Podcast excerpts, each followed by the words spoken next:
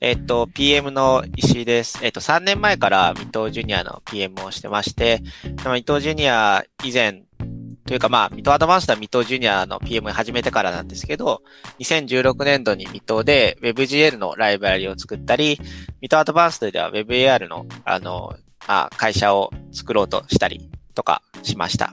まあ基本的にはコンピュータグラフィックスとか Web 系全般とか、まあ、ストリーム代わりの技術を結構趣味で触れたりしている人ですと。えっ、と、まあ、今はまあ普通にそのミトアドバンスで作った会社やってなくて、まあ外資系の会社で普通のサラリーマンやってますが、まああの今でも結構技術結構普段から触ってはいるので、まあそういうところも含めて、なんか、あのメンターとして、えっ、と、あの、プラスの価値を、あなんか提供できたらいいなと思ってます。はい。よろしくお願いします。多分、未踏ジュニアのメンターの中では、未踏事業に採択された人と、未踏アドバンストっていう年齢制限のない、えー、っと、最近出てきたプロジェクト事業に採択された人、それぞれいるんですけど、石井さんはその両方に採択されてるってことで、こう、メンターの中でも、はい、いろんな経験を持たれてるのかなと思っております。はい、その石井さんが、えー、っと、この未踏ジュニアにメンターとして今、えー、何年か関わってるんですけど、そのメンターとして関わってる理由、教えていただけますか？まあ、まず純粋に楽しいですよね、メンターとしても。その、本気で何か作りてあげたい人たちが、まあ、努力してる場って、まず見てて自分にプラスになると思ってますし、で、あと、あの、自分の場合は特に水戸を始めた時は、あの、すごい世界が広がった感があって、あの、やっぱり自分の興味があるところだけでやってると、なんかその、やっぱ興味があるところは結構知ってるつもりであるんですけど、なんかそんな分野コンピューターにあったんだな、みたいな知ったりとか、まあ結構、あの、世界広がるなっていう気がしました。で、そういうのって多分、その、もっと早く知れたらよかったなっていうのは思ってたりは少しはしてて、で、水戸ジュニアの場ってもうちょっと、あの、水戸全体と比べると、まあ若めの人たちだと思うんで、そういう人たちでも、まあ知れるような環境を用意できたらいいなと思ったりしてます。まあ、特に未踏ジュニアの場って多分高校生とか中学生とか、まあそういう人たちが多いんで、まあ中高って本当に学校の人たちとしか会わないと思うんですよね。で、そういった中で、まあやっぱり、その、そういうところに縛られない自分と同じ興味を持つ人たちと出会うっていうのはすごい価値があると思ってて、で、そういう価値のある場になんか自分が協力できるっていうのはいいかなって思ってます。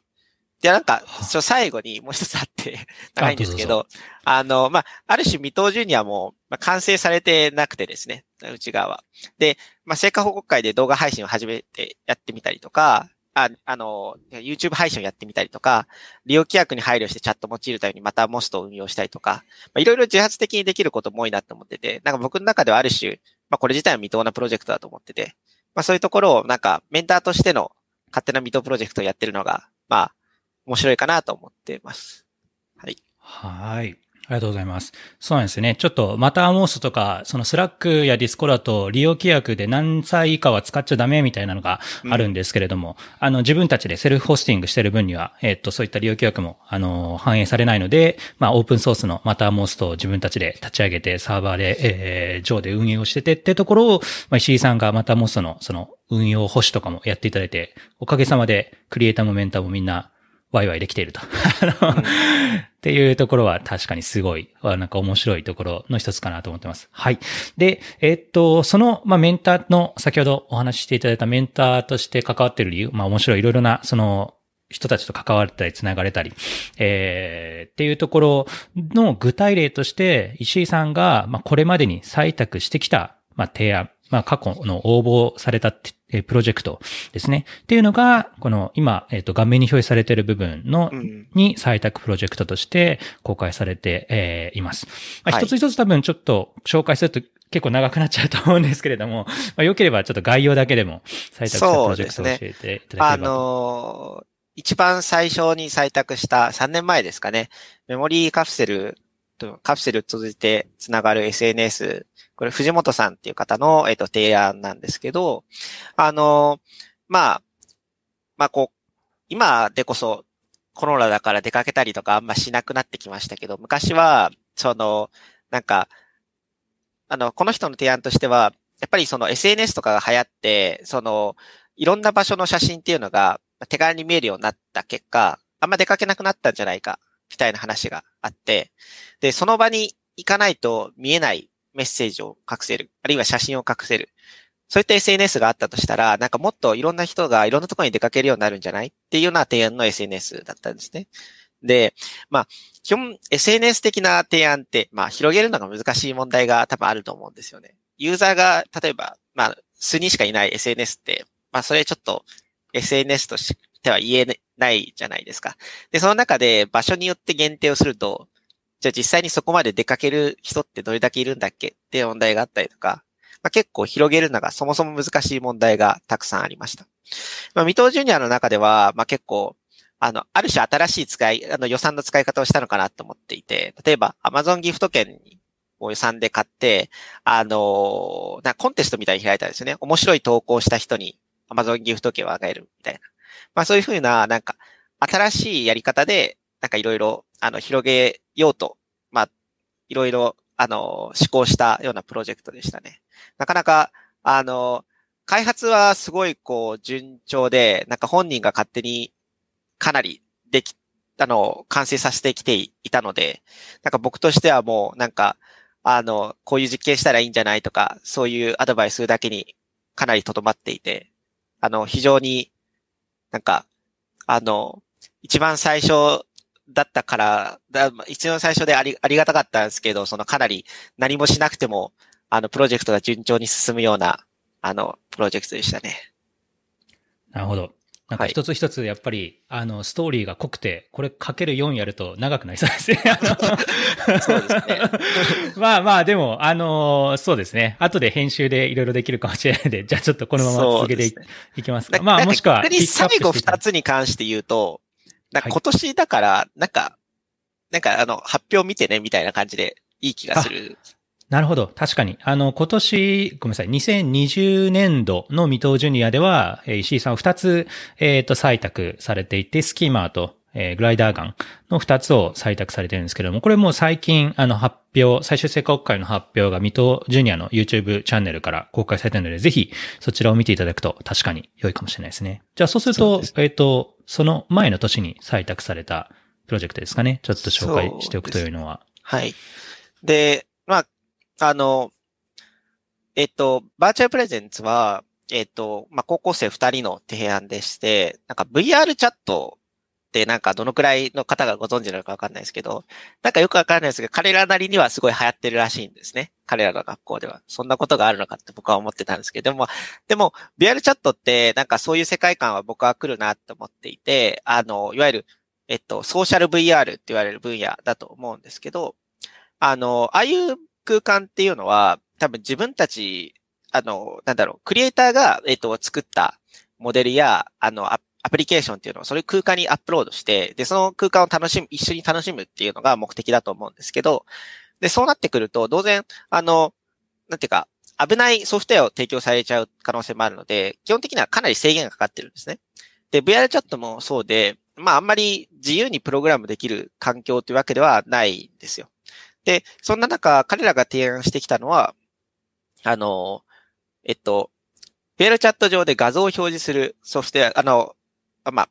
えっと、コンポーネントがあるんですけど、そこを使って、えっと、彼らのサーバーにアクセスすることで、そのサーバー側はアクセス数をカウントしたりすることができるので、じゃ実際見た人の数とかをカウントして広告っぽいことができたりだとか、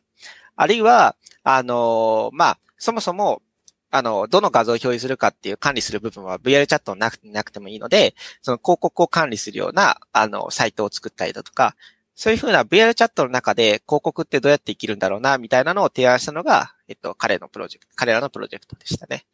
で、あのまあ、技術的には難しいっていうところもいくつかありつつも、そもそも VR チャットの仕様にかなり左右されるようなものだったので、かなりいろいろ迂回して、なんとかこれだったらできるみたいなのを探すのが、結構技術的なチャレンジングなところが多かったプロジェクトなんじゃないかなと思っています。はい。はい。これは、ちょっと僕から、あの、追加で聞きたいんですけど、やっぱり Web3D ライブラリーとか、そういった、こう、分野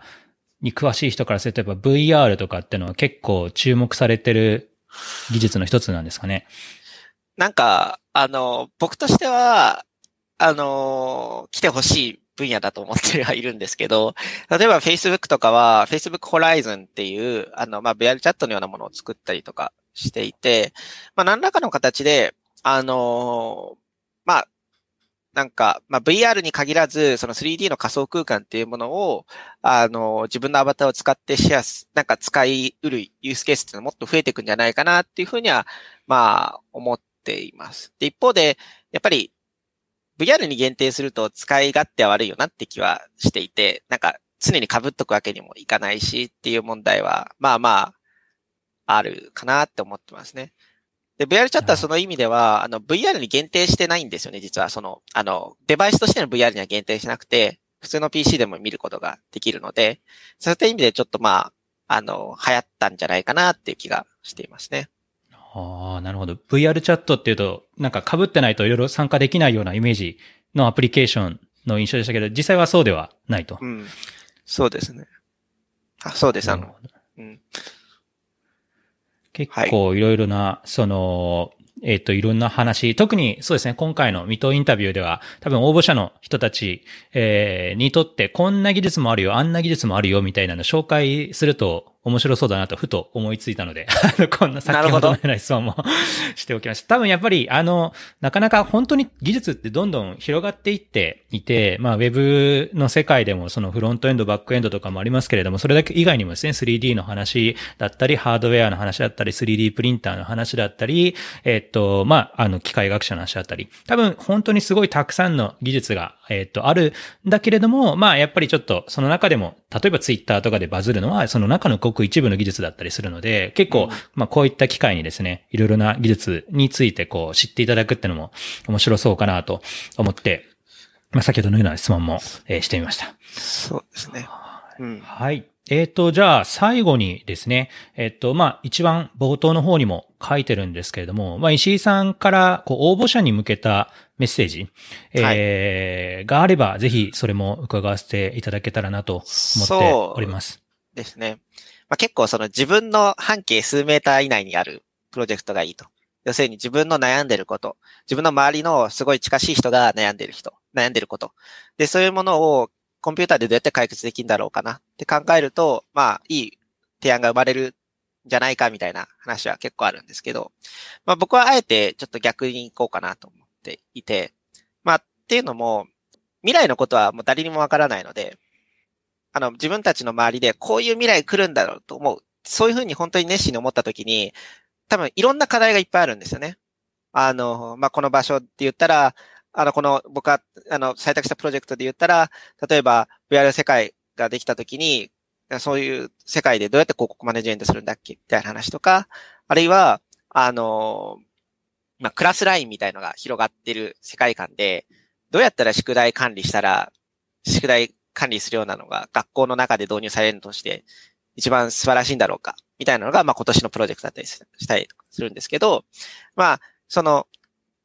自分たちが考える未来ではどんなことが課題になるのか、それは今のうちにどういうふうな形で解決できるのかっていうのをぜひ考えて提案してくださったら、まあそれはそれですごい夢のある素晴らしい提案だと思うんですよね。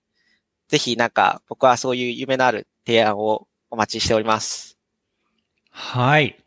というわけで、えっと、水戸ジュニアの応募者向けにいろいろなメッセージを伺わせていただきました。あの、今回の石井さんのインタビュー以外にもですね、たくさんのメンター、あるいはクリエイターの人たちのインタビュー動画が、水戸インタビューという風なシリーズ動画、再生リストでまとめられていますので、もし興味があれば、えっと、そちらも他の動画も見ていただけると嬉しいなと思っております。はい。はい。じゃあ、石井さん、あの、いろんな話、あと、はい、その 3D の世界、えー、のの話とか分野の話とかも含めて、えっ、ー、と、いろんな話を伺わせていただきまして、ありがとうございました。はい、ありがとうございます。じゃあ、応募者の人たちもぜひ、あの、参考にしていただけたら嬉しいです。ありがとうございます。はい、じゃあ、バイバイ。